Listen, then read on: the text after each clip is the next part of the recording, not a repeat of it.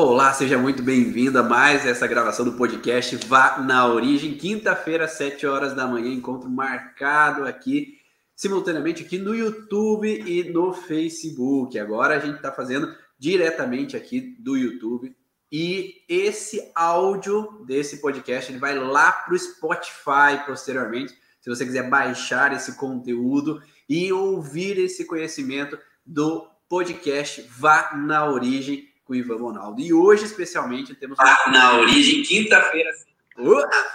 temos uma convidada de honra aqui, que é a Aline. E a Aline vai falar um pouquinho mais sobre a alodínia, o que, que significa esse contexto da alodínia, a alodinia, né? Que causa uma sensação, mas que é mais intensa do que o normal com relação às dores. Então, vou pedir para ela se apresentar e depois a gente vai conversar um pouquinho mais o que significa essa alodinia. Então, seja muito bem-vinda, Liri. Seja muito obrigada. Obrigada mais uma vez. E eu queria que você se apresentasse um pouquinho para o pessoal conhecer aí quem é a Aline do Prado. Bom, eu sou a Aline, sou graduada em fisioterapia, sou fisioterapeuta, né? Há 11 anos eu trabalho num pronto socorro de trauma aqui de referência em trauma em Minas Gerais, que é o João 23 aqui em Belo Horizonte, e também trabalho em consultório no extremo oposto, né? Na parte com, com terapias, principalmente terapia manual, né? E hoje associando a, a, o conhecimento da origem emocional dos sintomas. Então é isso. Muito bom, muito bom. E aí, quem está chegando também, vou me apresentar, que meu nome é Ivan Bonaldo, eu sou fisioterapeuta também de formação, e já há 14 anos desvendando um pouquinho esse mistério de como a emoção interfere no físico do paciente e como trabalhar sobre a emoção vivida pode fazer com que ele melhore os sintomas das alterações e há 4, 5 anos já disponibilizando esse conteúdo para profissionais da área da saúde e terapeutas que querem aprender um pouco mais sobre essa base da origem emocional e como poder utilizar isso nos seus pacientes. E como a live de hoje, né, o podcast de hoje, ele tem a ver com essa sensação, essa sensibilidade à dor, explica um pouquinho, o que, que é isso, Aline? Bom, vou contar um pouquinho a história, por que, que eu comecei a estudar a dor, né? Eu, eu, desde que eu me formei, eu comecei a trabalhar nesse pronto-socorro de trauma, então toda a minha formação foi em neurotrauma. Né? Eu já, já formei e comecei a trabalhar no setor de neurocirurgia. E aí lá eu observava que os pacientes com trauma raquimedular, eles tinham um, um tipo de dor que era assim, eu chegava no leito, falava bom dia, tirava o lençol, eles urravam de dor. Eu falei, gente, o que, que é isso? Aí estava às vezes frio ou ventando muito, eu, ou muito calor, eu queria abrir a janela, na hora que eu abria a janela, o vento batia na pele desses pacientes, eles sentiam muita dor mas é uma dor lacinante. E só que aí a gente, as pessoas pensavam assim: "Ué, mas não tá machucado. Não tem nenhuma ferida ali. Não tem nenhum acesso, não tem nenhum dreno, não tem nada naquele local. Esse cara tá dando um piti aqui. Não pode ser, porque eu não tô vendo nada para ele estar tá sentindo essa dor, né? Então eu falava, gente, e aí que eu fui pensar o que, que é que está acontecendo com esse paciente? Por que, que ele está assim? Aí eu descobri que isso é chamado alodinia. Então, a alodinia é um tipo de dor causado por um estímulo que é inócuo, que ele não deveria causar dor. Uma pena na pele não deveria causar dor. E é o que causava nesses pacientes. Então, isso que é alodinia. Diferente, por exemplo, da hiperalgesia. A hiperalgesia, eu já tenho um estímulo que ele é potencial, potencialmente causador de dor, só que a pessoa ela sente um nível de dor muito maior, uhum. né? É como se a tolerância da dor para esse paciente é muito menor. Então a alodimia não, ela já vem antes da hiperalgesia. Uhum, perfeito. Então se a gente pudesse diferenciar é aquele padrão assim que a pessoa foi receber um beliscãozinho e teve uma dor imensa seria a hiperalgesia.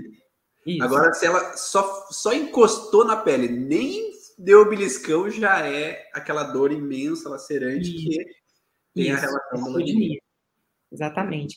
E aí os pacientes sentiam de várias, várias formas, né? Às vezes eles sentiam como se tivesse um, um chamariz, um, um fogo, gente, como é que é, né? Chamariz, não? Mas é. Ajuda é, aí, pessoal. Pois é. Que aí maçarico, tinha não é? maçarico, maçarico, não é chamarisco, não.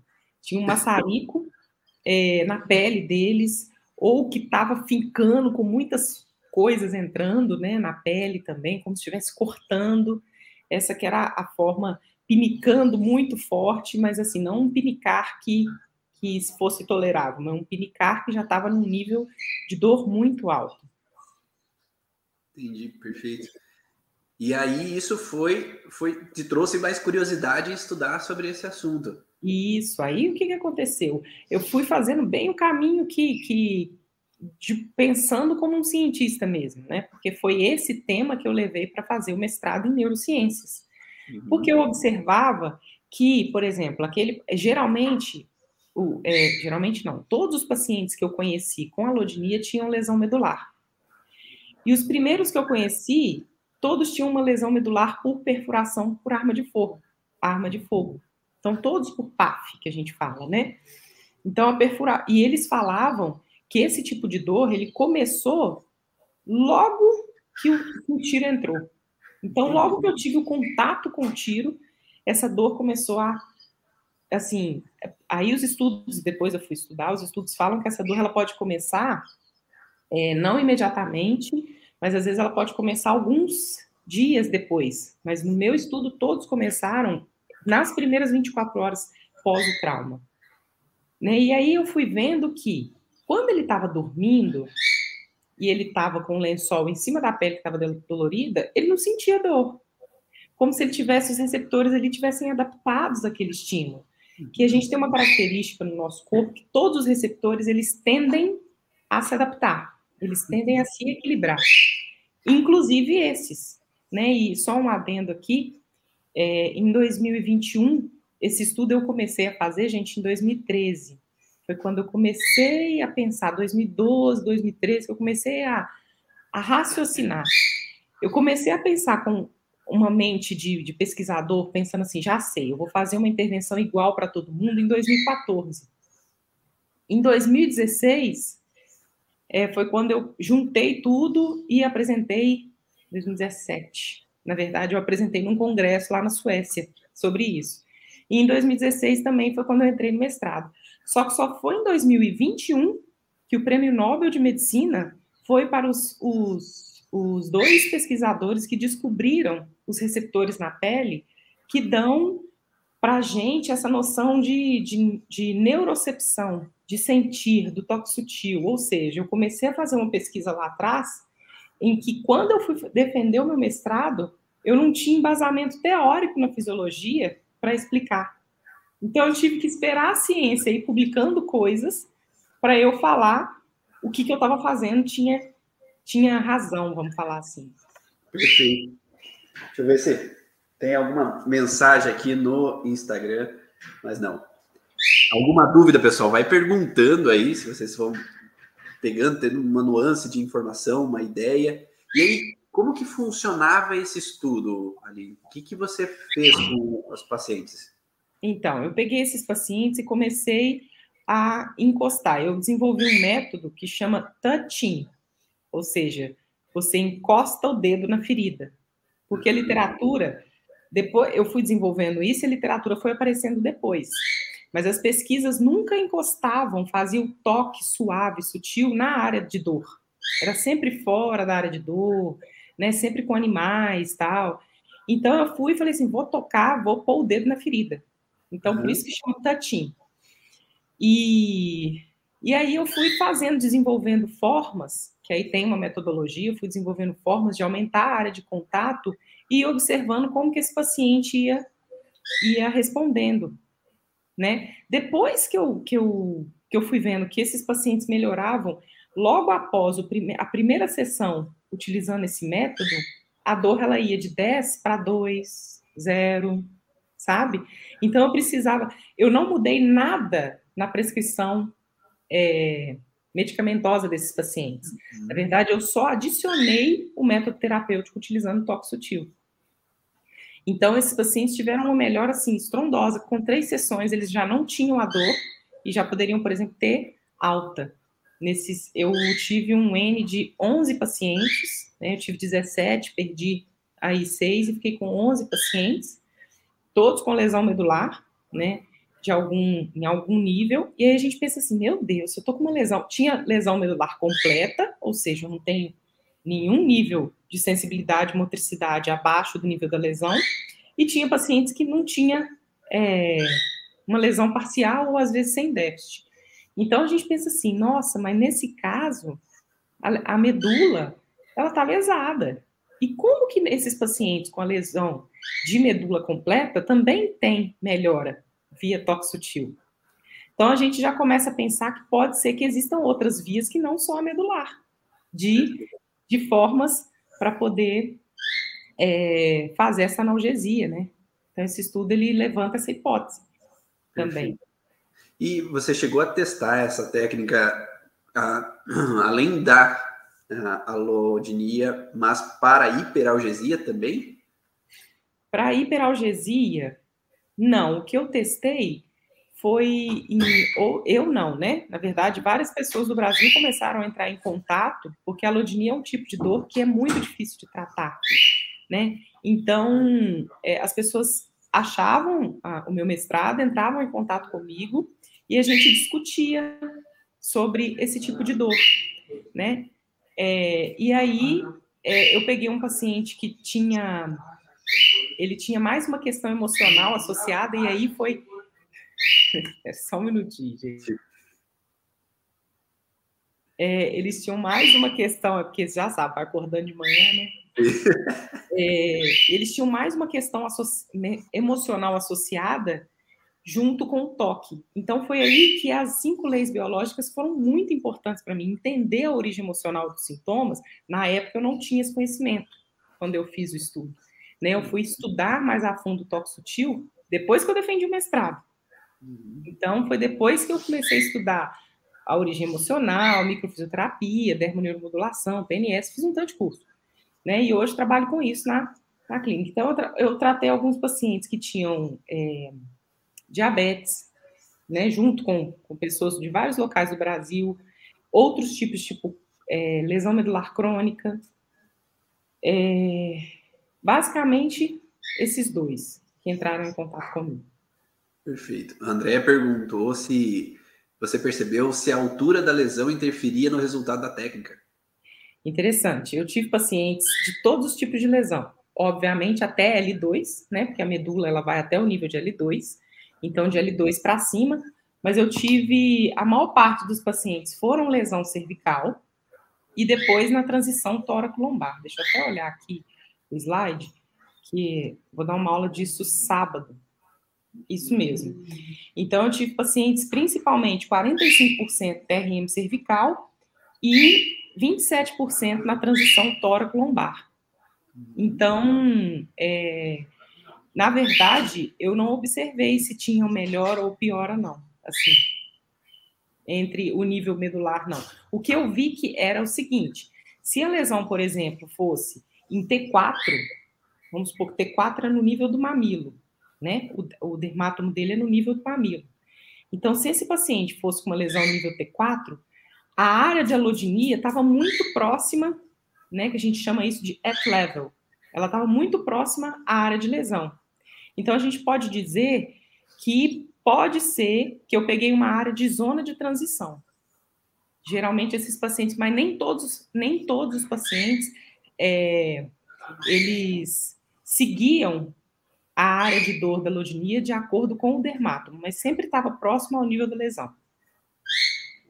Perfeito. Mais perguntas, pessoal? Vamos perguntando aí. E aí, quando nós falamos sobre esse contexto, você chegou a, a, a, já, agora entendendo um pouco mais as leis biológicas, a origem emocional dos sintomas, a pesquisar nesses pacientes essas relações emocionais. Claro que você falou que principalmente eles estavam vinculados a uma situação de trauma físico. Né? Era um, uma arma de fogo, né? um tiro, que perfurava a medula, mas todo paciente que leva um tiro, ele vai ter alodinia? Não, nem todos. Né? Então, assim, ela está presente ela está presente em uma grande parcela da população, sabe? Assim, da população de pessoas com lesão medular. Vamos falar assim que os estudos falam que 78% dos pacientes que têm lesão medular, eles podem apresentar alodinia. Uhum. Mas eu não vi isso na prática clínica, não. Eu vi esse 78% não. Talvez, né, gente, vamos falar assim, a alodinia é um tipo de dor que ela não é muito conhecida, né? Então, às vezes a pessoa tem essa dor, como o médico, a equipe médica, a equipe de enfermagem, própria equipe multiprofissional, né? Não tem esse conhecimento, então não detecta. Então pode ser que tenha uma subnotificação aí da quantidade de pacientes que tenham é, alodinia. É, mas, independente disso, nossa, pediu a linha de raciocínio aqui. O que você tinha perguntado? Se esse contexto, né, de todos os pacientes que recebem um tiro na Sim. medula, se todos eles têm a dor ou ah, se é, não tem. Não tem. Mas o que, que eu notei depois com o tempo? Que esses pacientes, eles. Oh, gente, rapidinho, o som está incomodando aqui na, na lateral? Só vou pedir para fechar a porta aqui. Ah, tá.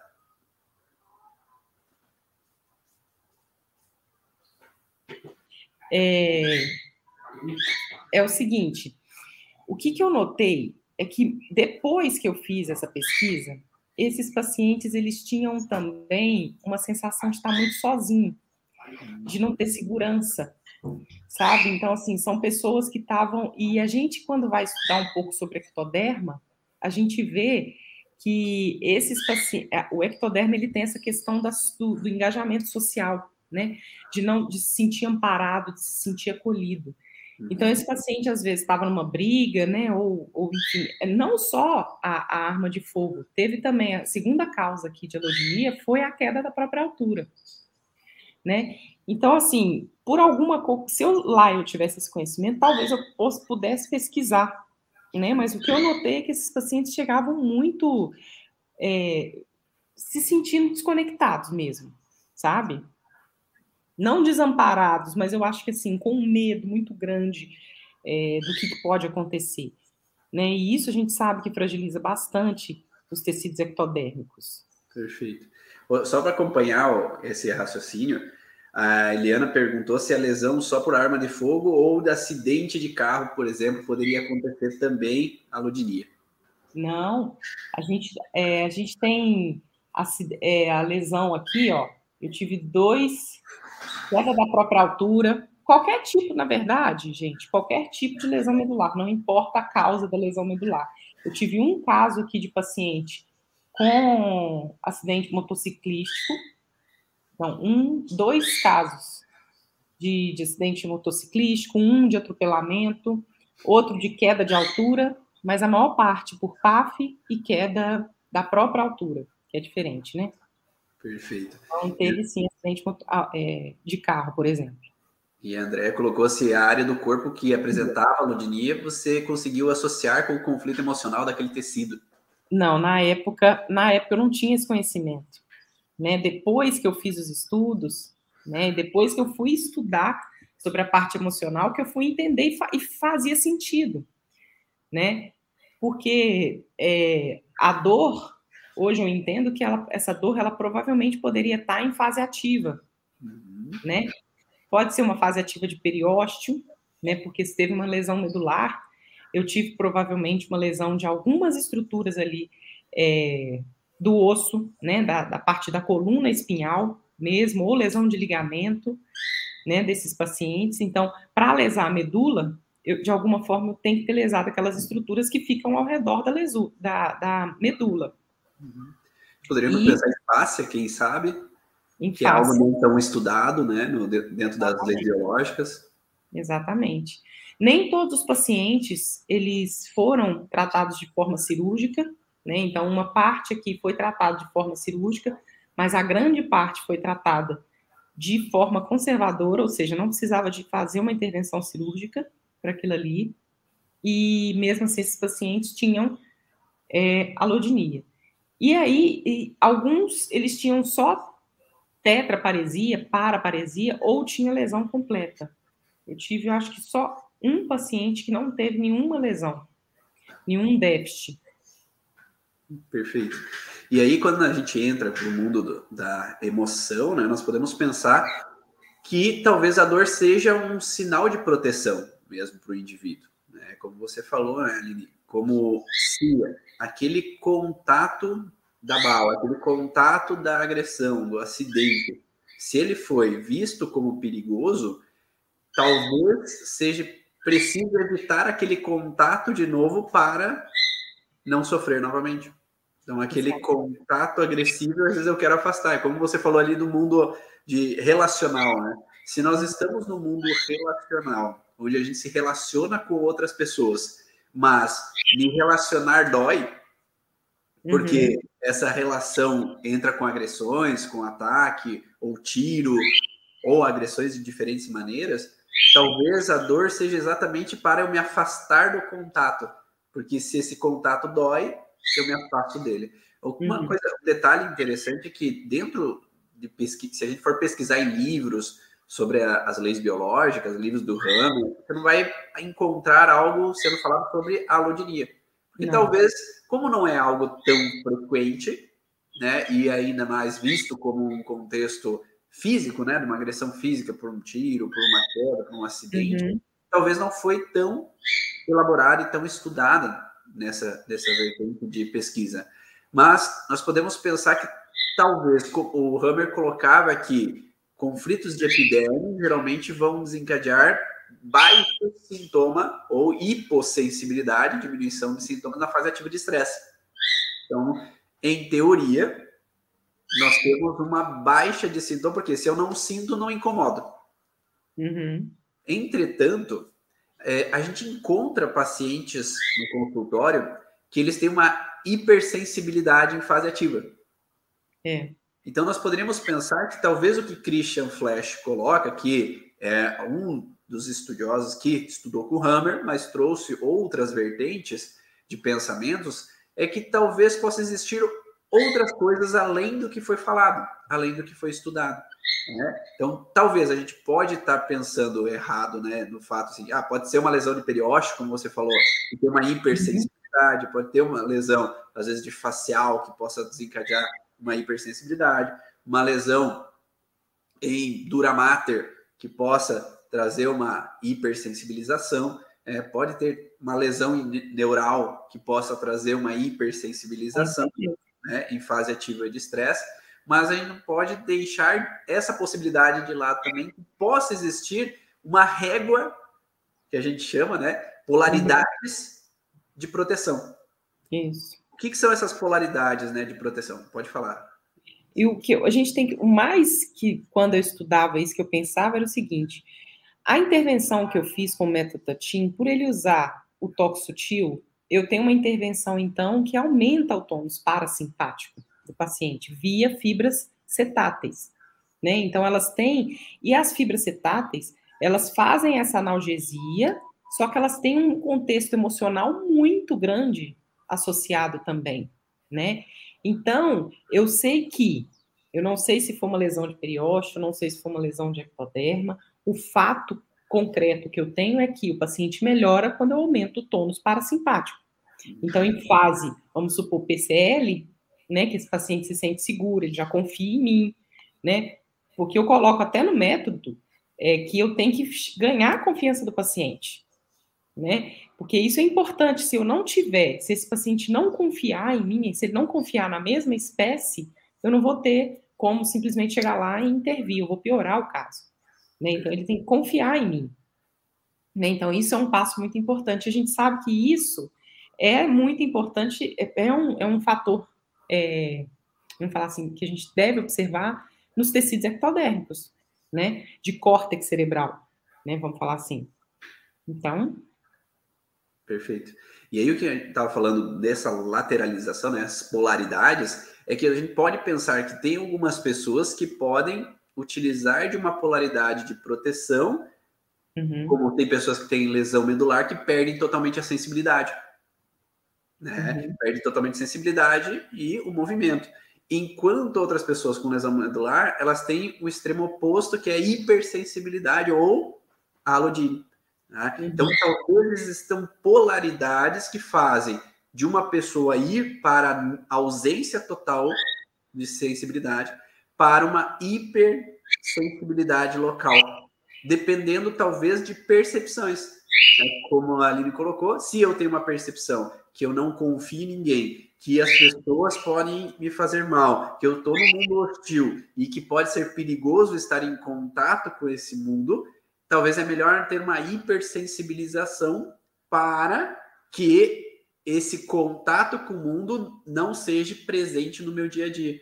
Porque quanto mais eu estou nesse contato, mais eu posso sofrer, mais eu posso viver de novo aquela situação. Então é como se tivesse um estresse continuado, como se fosse para fugir do conflito, fugir daquele combate que me foi tão frustrante. Não sei se faz sentido para vocês, pessoal. Vamos dando feedback aí para a gente também. Você quer complementar? Oi? Quer complementar? Não, e, e, assim, eu acho que quando a gente vai conhecendo mais os estilos, os tipos de dor eu, e, e agregando mais conhecimento, né, a gente começa a pensar naquele paciente de forma diferente, né? Hoje, hoje eu, eu sou é, trabalho lá no pronto socorro, eu sou coordenadora da residência de fisioterapia em urgência e emergência. Então, é, geralmente eu passo em todos os setores para poder ir discutindo com os pacientes e eu sou a, a, a direciono as minhas discussões para o neurotrauma. Então, às vezes, quando eu passo na emergência e vejo que está o residente lá, ele fala, ah, Aline, achei, ó, achei um paciente com alodinia e tal. Aí eu já vou com aquele olhar, com aquela bagagem que eu tenho de origem emocional, né? Já olho a tomografia, porque nesses pacientes aqui, é, eu não, não tinha conhecimento de nada. Não tinha conhecimento de nada.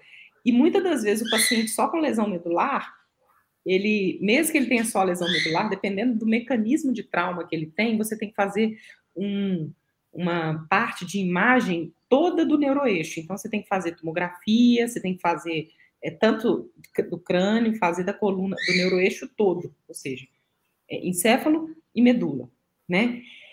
E é uma coisa que eu perdi. Se eu soubesse saber, por exemplo, olhar os focos de rama, eu poderia fazer outras associações, né? Mas eu só fui pelo que eu sabia, né? Então, ali eu tenho tomografia a rodo, o tempo todo tem tomografias. E se eu tivesse esse conhecimento, hoje eu poderia fazer essa associação, né? Você chegou a ter experiência, assim, de, de depois é, desse conhecimento dos focos de Hammer, olhar essa tomografia e poder, às vezes, dialogar com o paciente antes de entrar com a técnica? É, eu não. O, o que eu tive, que eu tive lá, o paciente que tinha alodinia, ele tinha TCE junto. Então, o que, que acontece? Quando o paciente tem TCE, ele entra em confusão.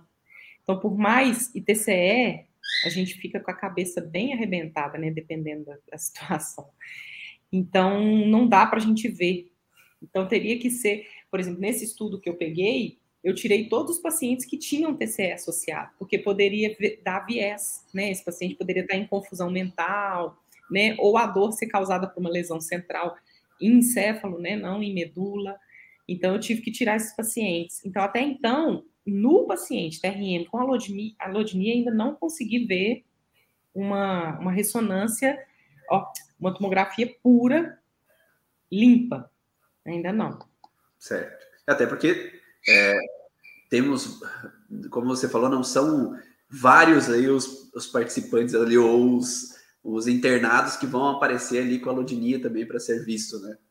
A Eliana coloca assim: onde se manifesta mais próximo ao local da lesão ou é generalizado essa lodinia?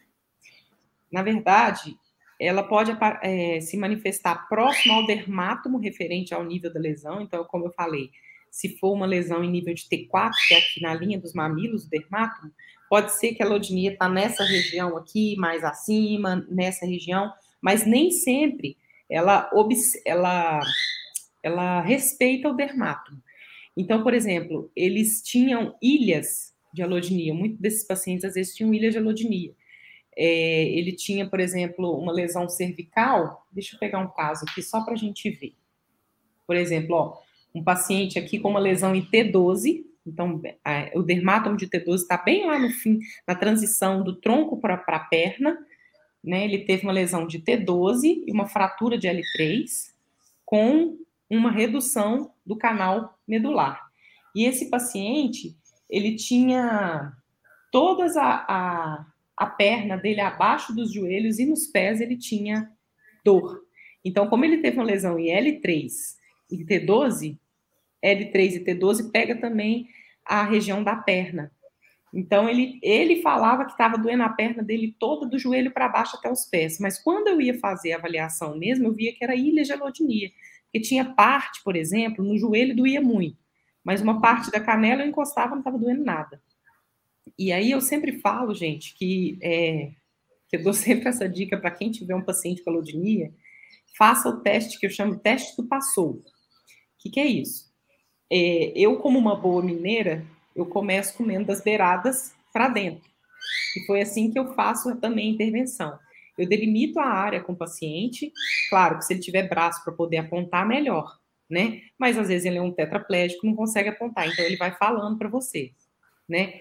Então a gente, ele conversando, te direcionando, você delimita aquela área que está dolorida. Então vamos supor que essa área dolorida ela está aqui, ó, essa região de área dolorida.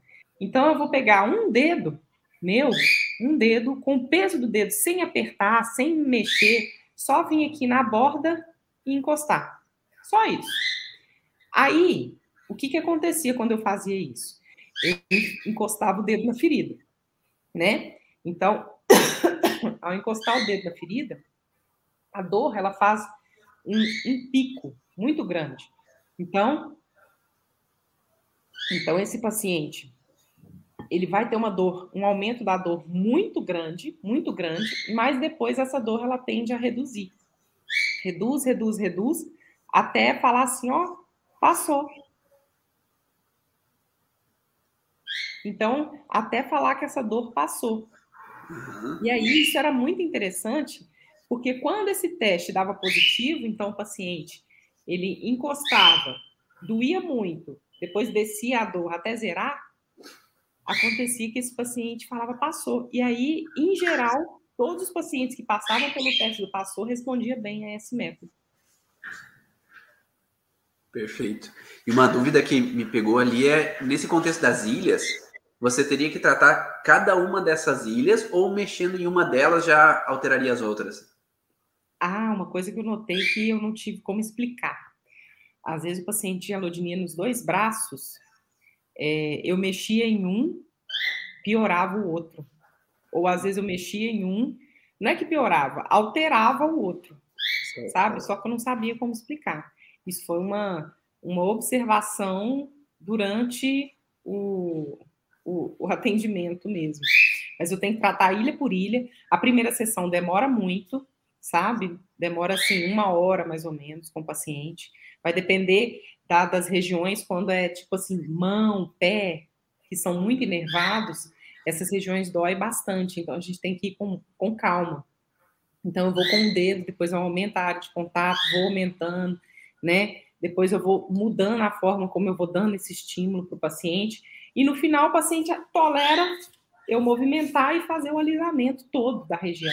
Então, quem via falava assim: não estou acreditando, você tá deixando, que o paciente está deixando alisar. Falei, agora tá. Então, no final, eu tive uma diferença significativa da dor, sempre da, da antes da sessão e ao final da primeira sessão. Tinha uma melhora significativa.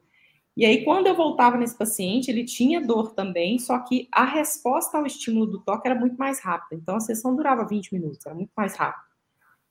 Né? E qual é a distância entre cada sessão? Um dia. Eu fiz no máximo 10 sessões, 10 dias seguidos. Então, eu fazia num dia, no outro dia eu fazia de novo. No terceiro dia já estava. A, a, média de atendimentos foram três dias. A média para alta, né? Sem falar que parece que esse contexto de contato deixa essa aproximação de novo, é permitir essa aproximação das pessoas novamente, como você falou, né? É. E quando a gente chega na segunda vez desse paciente, é, o paciente ele já te conhece, né? Sim. Ele fala assim, ah, já sei que vai doer, mas vai melhorar. Perfeito. Já tira toda aquela característica do medo que a gente fala, né? De Quanto mais medo eu tenho, mais eu foco naquele lugar de dor, mais eu foco naquele incômodo e potencializo aquela alteração. E, como a gente tem estudado dentro do grupo do Mastermind ali, a associação hormonal também dos neuroceptores, é, às vezes a, quando a gente fala é, com relação tanto à parte ali do é, canais coletores do rim, que é essa relação do abandono, quanto esses hormônios dessa interação social do, do, da neurohipófise, eles podem trazer, então, uma alteração, quem sabe, ali nesse, nesse vínculo, né? Como você falou, talvez não ainda muito estudado ainda esse, esse vínculo.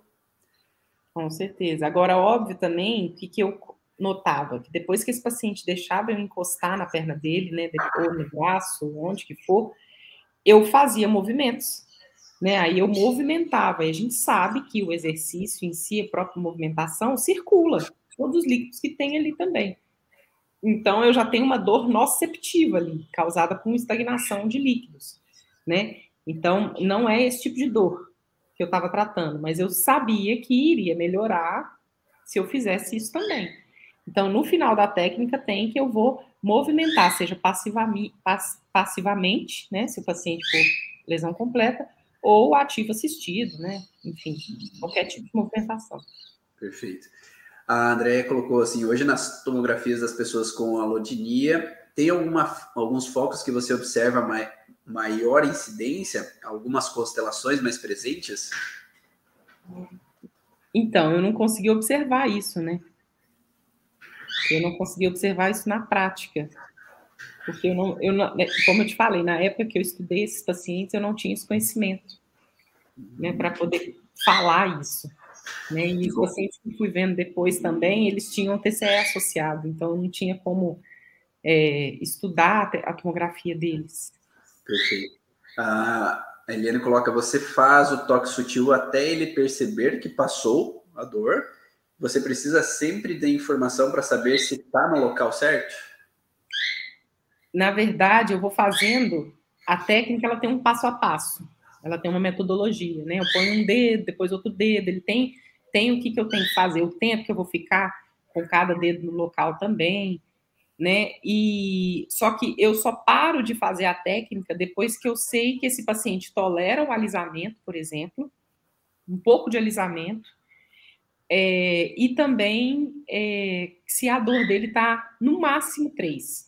No máximo 3. Então, eu tenho que reduzir essa dor dele de 10 na escala visual analógica da dor, né? Eu tenho que sair de 10 e ir para um nível leve. Aí eu paro a sessão. Aí eu vou para o outro dia da sessão. E aí, assim que esse paciente tiver duas sessões seguidas com a nível leve ou sem dor, aí é alta. E aí eu fiz um follow-up, né? Eu acompanhei esse paciente 180 dias, é, e todos os pacientes mantiveram com a dor, nível leve ou sem dor. E aí, o que, que os estudos foram falando? Só um minuto. E aí, o que, que os estudos foram falando? É que se o paciente conseguir, é, se você conseguir tratar a alodinia nos pacientes com TRM logo assim que ela aparece, você evita com que esse paciente tenha um tipo de dor que chama dor neuropática central abaixo do nível da lesão, você reduz muito a chance desse paciente ter. E esse tipo de dor que eu falei, ele é muito pior de tratar, muito pior, né? Então, é, é mais interessante que você tente tratar a alodemia. Então, a alodemia é como se fosse um biomarcador. Certo. Sabe? Se o paciente tem e não for tratada, ele pode desenvolver esse outro tipo de dor que é muito pior. Então, se ele tem, o maior foco que a gente tem que ter é tratar essa dor ali. É como se fosse uma proteção, né? Colocando, então eu coloco uma camada de proteção, alodinia, se eu continuo nesse estado de percepção, eu coloco uma outra proteção acima, maior, mais intensa, uhum. para tentar cada vez me protegendo mais daquela situação, né? Parece-me uhum. como essas camadas. Né? André colocou a alodinia é presente somente abaixo da lesão medular? Não, ela, como eu falei, a gente tem dois tipos de classificação: at level, que está muito próximo ao nível da lesão, e below level. Below level é, vamos supor que eu tive uma lesão aqui cervical e eu estou tendo alodinia lá no pé, uhum. certo? Então, realmente, é, eu não tive esse tipo de paciente below level. Eu só tive at level, né? Então, no nível. Eu não tive abaixo do nível. Só que esses tipos falam também que os tipos de lesão below level, que é abaixo do nível de lesão, são muito piores para tratar. Também. Tipo assim, o prognóstico é muito pior. A aqui a pessoa perguntou aqui, você precisa sempre dar informação para saber se está no local? Sim, gente, a pessoa da informação, o paciente precisa de estar tá consciente, porque ele que vai falando para mim assim, ó, eu encosto, aí ele fala, tá subindo, tá subindo, tá subindo, tá subindo. Ai, aí grita, grita. Aí eu falo assim, observa, continua observando, continua observando. Aí ele vai fazendo caras e bocas, tadinho. Aí depois ele começa, tá reduzindo. Ó, tá reduzindo Aí para um pouquinho. Ó, passou. É desse jeito. Então, por isso que esse teste passou é muito clássico. O paciente sobe a dor, depois ele. Ó, oh, passou. Eu viu? Viu? E muitas das vezes, quando eu tiro o dedo, pode ser que doa também. É como se fosse um outro estímulo. Lembra que o receptor adapta? Ele adapta quando eu ponho, ele se adaptou, na hora que eu tiro, pode ser que doa também. Perfeito. Não sei se você já teve esse casos de paciente, mas é, pacientes com dor fantasma, quem sabe a gente poderia considerar como um padrão de dor de hipersensibilidade também, só que daí você não tem o local para tocar, né? É. E aí talvez seria uma, uma questão que a gente poderia olhar futuramente, né, nos focos de Hammer no cérebro dessa dor fantasma, se há um foco hiperestimulado lá na região da perna, né, na parte uhum. do homúnculo, né, de Penfield, que poderia estar tá estimulando essa região. Mas eu já tive. Pode Sentido falar. faz, né? Que essa Sentido faz. E aí talvez a gente poderia focar nesses focos de Hammer ali na região da lalodinia também, né? Então, regiões alteradas. Deixa eu ver no Instagram. Na verdade, o, o Ivan, quando a gente conhece, sabe olhar a tomografia, a gente vai ter um, um, vamos falar assim, a gente vai ter um terreno tão fértil de pesquisa né? Então, assim, a gente precisa de mais pessoas aprendendo a olhar a tomografia, né? Porque, senão, a gente nunca vai ter dados científicos para isso. Né? Então, é importante que a gente saiba olhar esses exames, para a gente poder fazer correlação. E a troca, né? Porque quanto mais tomografias, mais se tro trocam entre profissionais e mais a gente consegue crescer aí de possibilidades de análise. Né? É. Perfeito.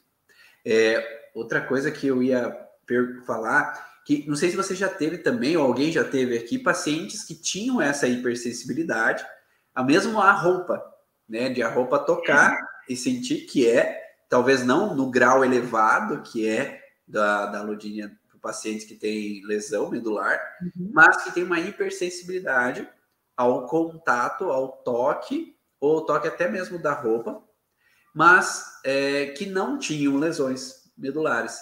Que esses pacientes geralmente eram pacientes que eu tive mulheres que eram agredidas. Então a gente hum. poderia pensar realmente que essas agressões poderiam trazer essa necessidade de que eu não gostaria nem que me toque, eu não quero nem ter o contato, a etiqueta da roupa, Eliana coloca, eu queria, não quero ter nem o contato, porque o contato ele pode ser visto como uma agressão. Sim. É. Então, esse paciente da fisioterapia do Piauí, que entrou em contato comigo, ele tinha mais ou menos é, esse contexto. Eu não estou lembrando muito bem a história, mas era uma hipersensibilidade, não tinha lesão medular, ele, ele teve uma fratura, né? Então, ele teve uma lesão de periósteo na perna, só que aquela fratura é como se ele perdeu perdeu é, o emprego dele, o carro, quando ele tinha chego, chego no, no, ápice que ele queria no trabalho dele, ele fraturou a perna, sabe? Então, assim, e aí depois disso ele, ele teve que meio que aposentar por conta disso e desenvolveu a lodinia. Então, é, uma então, é de consequências ali. É, é. Eu, foi o caso que eu tive que não era lesão medular. Perfeito. Conta aí, pessoal, na mesma sessão você faz até chegar ao alisamento do local ou vai aumentando gradativamente o toque em cada sessão até chegar ao alisamento? Não, toda, toda sessão eu tento chegar até o máximo possível, o alisamento é o máximo possível, né? É, eu tento chegar até o alisamento, mas às vezes o paciente não tolera. como eu falei, às vezes ele vai tolerar antes do alisamento, por exemplo, eu posso chegar no encosta, três segundos, tira. Encosta, três segundos, tira. Vou fazendo esse passo antes do alisamento. Fazer isso aqui é muita área de contato para ele, né? Mas se ele conseguir, se ele conseguir, ótimo. Mas o que eu quero é que ele tolere o máximo possível de estímulo na área de alodinia com a dor no máximo 3. E aí, nesse contexto, parece que é, é vários, várias informações ao mesmo tempo, né? É que o, o toque mesmo é a, a, a recepção da informação tátil, a recepção do contato que eu posso permitir ter de novo, esse contato físico, e confiar que alguém possa cuidar de mim. Então parece que tem, tem várias nuances né, físicas e emocionais ao mesmo tempo acontecendo nesse paciente, que talvez façam esse engrandecer do resultado. É, exatamente. E aí, se eu tivesse esse conhecimento, a gente poderia pesquisar mais a fundo, né? Então, o que a gente sabe é que o toque sutil, como tem esse componente afetivo muito importante, ele tem fala para gente que não é só uma dor, não falar assim fisiologicamente falando, né? Tem um componente afetivo muito importante. Então, se eu soubesse olhar a tomografia na época, talvez eu acharia coisas interessantes ali. E talvez esses pacientes também já, já tenham dificuldade em receber esse contato desde criança, né? Que daí talvez é. esse, essa pergunta mais posteriormente, é. você falou aqui, é, foi lá em 2013 que tu começou a pesquisar sobre essas informações. É. E você não tinha esse conhecimento sobre o emocional interferindo no físico desses pacientes, talvez o perguntar, além do foco de Hammer, as situações emocionais vividas, ou esse desamparo vindo, talvez, desde o início da vida deles, é. mudando é. a percepção, talvez poderia trazer uma qualidade de vida melhor. Talvez até não em três sessões, mas talvez já desde a primeira, é, para ver o impacto só da, desse. É diferente, assim, também a gente falar sobre isso, porque eu estou num contexto agudo, né?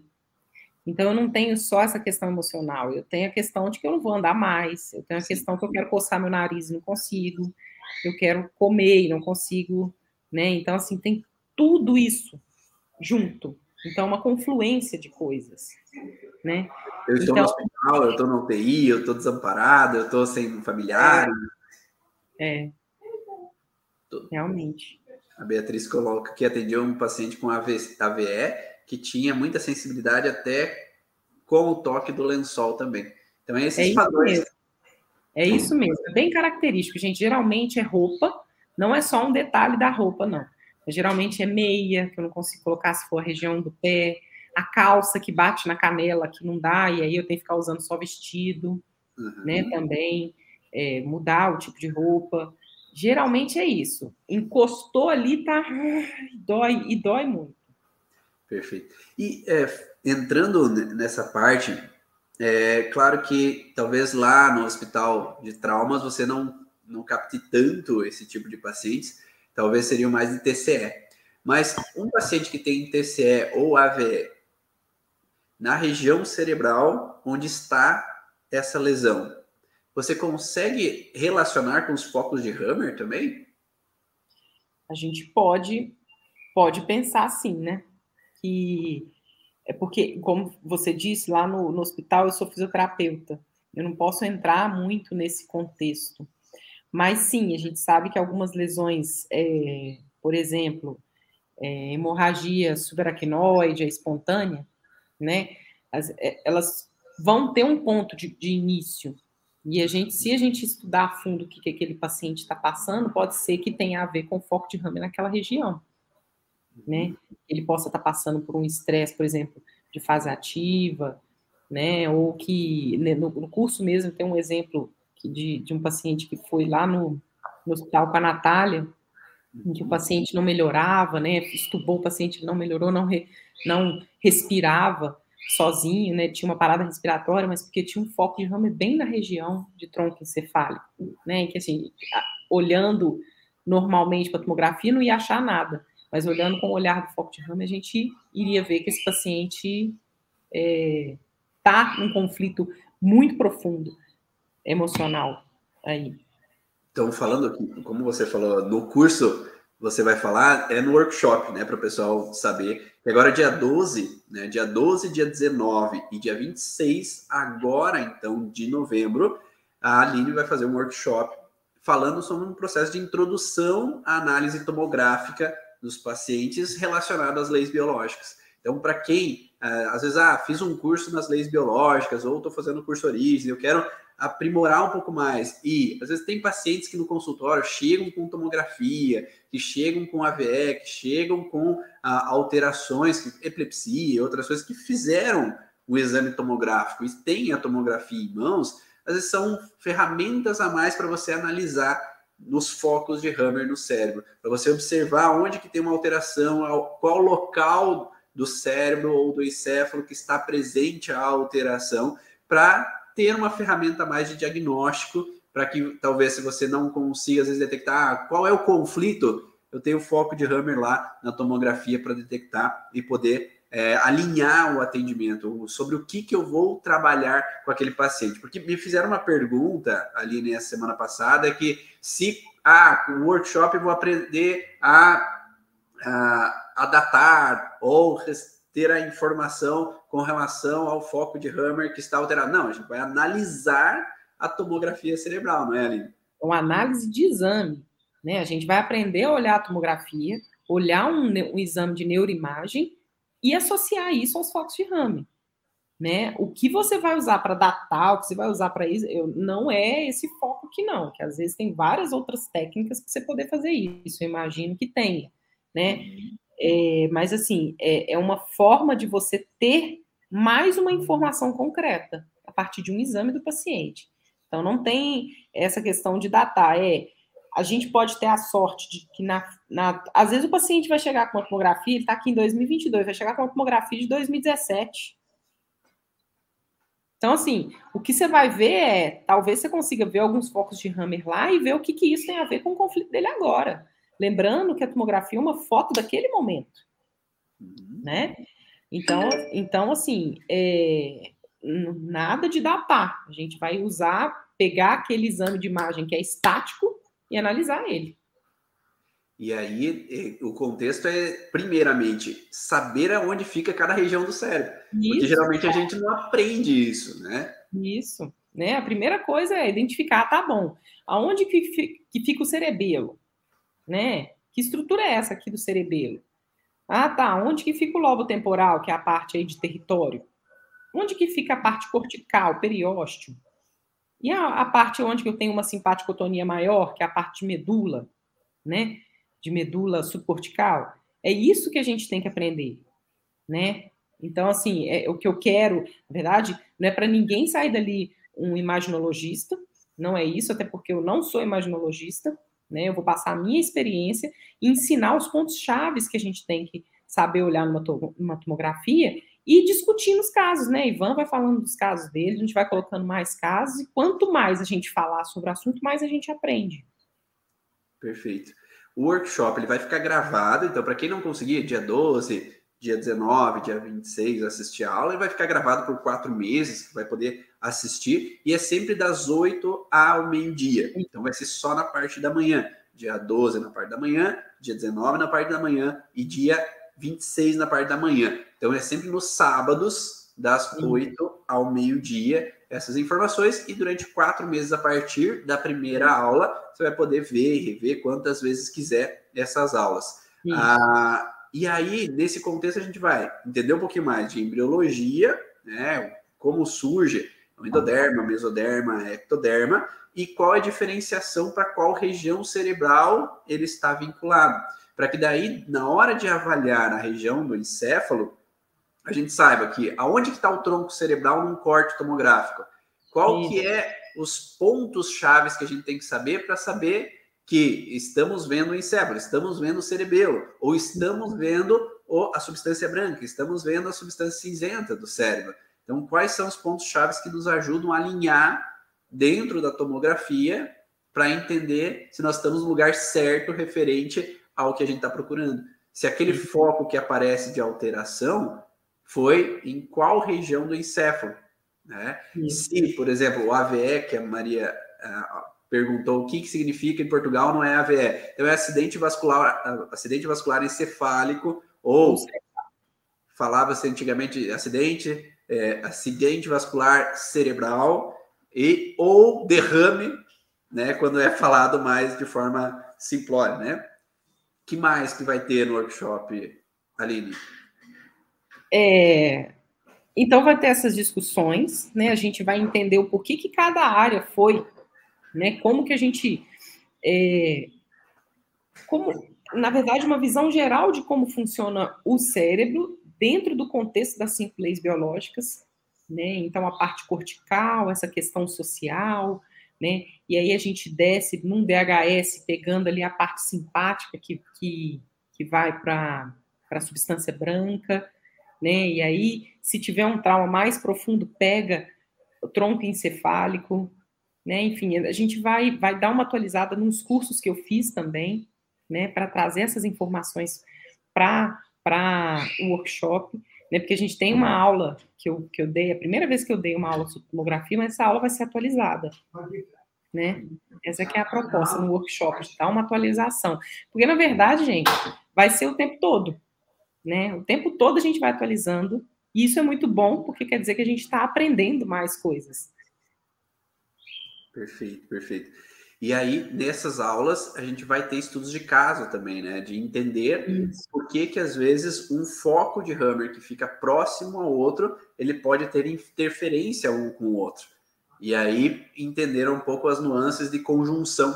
É por que às vezes, em alguns casos, um paciente tem uma conjunção de dois órgãos ao mesmo tempo, de duas alterações ao mesmo tempo, para que a gente possa entender, então, o, o, geral dele, né? O histórico do porquê que ele vem com aquela alteração especificamente. Então, tem algumas informações novas, né? Que a gente vai trazer para cada um aí que tem interesse de buscar um pouco mais essas informações. Para quem quer se inscrever, basta ir no meu Instagram, Ivan underline, é, arroba Ivan, underline Bonaldo, e tem o um link no perfil, tá? Ou basta me mandar uma mensagem que eu envio o link para você saber, então, o que vai ter em cada um desses dias do workshop, que vai ser no primeiro dia, vamos falar de endoderma, vamos falar... Mesoderma antigo. Mesoderma antigo, e as informações que estão presentes nesses tecidos e a localidade no cérebro, ou no encéfalo, né? A região relacionada do dia 19 ao mesoderma novo, falando da embriologia, falando de exemplos, estudos de caso, e no dia 26 falando da parte ectodérmica, quais as suas nuances, quais as suas referências, né? E estudos de caso também dessas alterações para saber aonde fica o foco de Hammer, porque às vezes quando a gente vê só no mapa do cérebro, que é passado nos cursos, às vezes não sabe exatamente que lugar está quando a gente vê a tomografia cerebral, não é mais ou menos assim, né? Isso, e a gente dividiu em três dias, porque como é muita informação, é, a gente precisa de digerir aos poucos, vamos falar assim. Né? Então é importante a gente não falar tudo. Quando eu fiz aquela aula, a gente fez tudo, quase tudo de uma vez. Né? Foi muita informação. Então, chega no momento que você já para e fica assim: ah, não, isso aí eu não vou usar mesmo. E aí, quando você pensa, ah, isso aí eu não vou usar mesmo, você fala, ah, menos um que vai ajudar a gente a construir ciência, a fazer ciência, né? Então, a gente dividiu em três dias, tendo um intervalo aí de 8 às 12, porque eu sou professora em pós-graduação, eu sei como que é, quando você vai ficar... E, geralmente, eu falo sobre trauma, que não é o contexto de todo mundo. Então, geralmente, eu sobro, vou falando, eu tenho que ter algumas formas de falar que a pessoa vai ficar mantendo a atenção né? Então, por isso que a gente, eu resolvi fazer em três dias, que eu acho que fica... absorve mais a informação. Perfeito. Então, quem tem interesse, vai, vem com a gente. Vai ser um valor bem simbólico mesmo para que a gente possa ter mais pessoas que possam estudar isso, conhecer esse conteúdo e poder utilizar então desses focos né, no cérebro através da tomografia para identificar nos seus pacientes e poder ajudar mais e mais pessoas a evoluírem, ter uma qualidade de vida melhor. Então, vai lá no Instagram, arroba Bonaldo, no link do perfil tem o link do workshop lá com os dados das informações, as datas e os valores também bom? No Instagram também tem o link, se precisar, Aline do Prat ou arroba sutil.mente, que é o Instagram. Tem o, link, né? tem o link lá. Perfeito, perfeito. E para aluno do curso Origem tem um desconto especial também, né? Para quem quiser, para que possa também com valor reduzido poder acessar a esse conteúdo. A Antomira perguntou como ter acesso à tese de mestrado, tu, Aline. Tá, no, tá disponível no Google. Se você digitar Alodimia TRM, você vai achar só a minha tese lá. Ela está no, no repositório da UFMG. Está disponível, está aberta. Muito obrigado, Aline, por toda a sua partilha, as informações aí, a colaboração, para que esse assunto que às vezes é não é tão frequente, mas que às vezes pode estar presente para muitas pessoas, tanto quem atende no hospital quanto quem atende na clínica, o paciente ele pode surgir e quando a gente tem essa informação, a gente pode já ter, ah, eu já vi sobre isso, eu já ouvi sobre isso, a gente não vai ficar tão perdido, né, sobre essas informações. Então, muito obrigado aí por compartilhar. Obrigada a você. E quanto mais a gente fala de um assunto, mais a gente consegue identificá-lo, né? Então, assim, como eu falei, é um, é um tipo de dor que muita gente acha que é piti, e não é piti, é dor mesmo, né? Então, se a gente tiver esse olhar para isso, é, talvez a gente encontre muito mais pacientes com esse tipo de dor do que a gente imagina. Sim, então, é interessante a gente falar mais sobre o assunto. Perfeito, porque aqueles que às vezes têm aquela insegurança em se expor sobre essas informações, né, sobre as suas dores, uhum. seus incômodos, acabam não aparecendo tanto. Né? Uhum. Perfeito, uhum. muito obrigado. Espero que todos tenham gostado aí. Esse foi o podcast Vá na Origem. O áudio desse conteúdo ele vai lá para o Spotify para depois você poder baixar esse conteúdo do podcast Vá na Origem. Então procura lá no Spotify, tem vários outros áudios para você poder baixar ou ouvir offline e poder curtir esse conhecimento da origem emocional dos sintomas e outros conteúdos aí adicionais que a gente está buscando trazer dentro desse podcast. Um grande abraço a todos e nos vemos aí num próximo vídeo, uma próxima aula. E antes, Aline, aonde que o pessoal pode encontrar no Instagram? Meu Instagram, então, é arroba sutil.mente. Aí vocês podem me encontrar lá, ou arroba Aline do Prate, tudo junto. Perfeito. Mas é o profissional é sutil.mente. Perfeito. Então, um grande abraço ali. Nos vemos em um outro momento, ou dia 12 agora, no workshop. Tá certo, gente. Tchau, tchau. Obrigada. Tchau.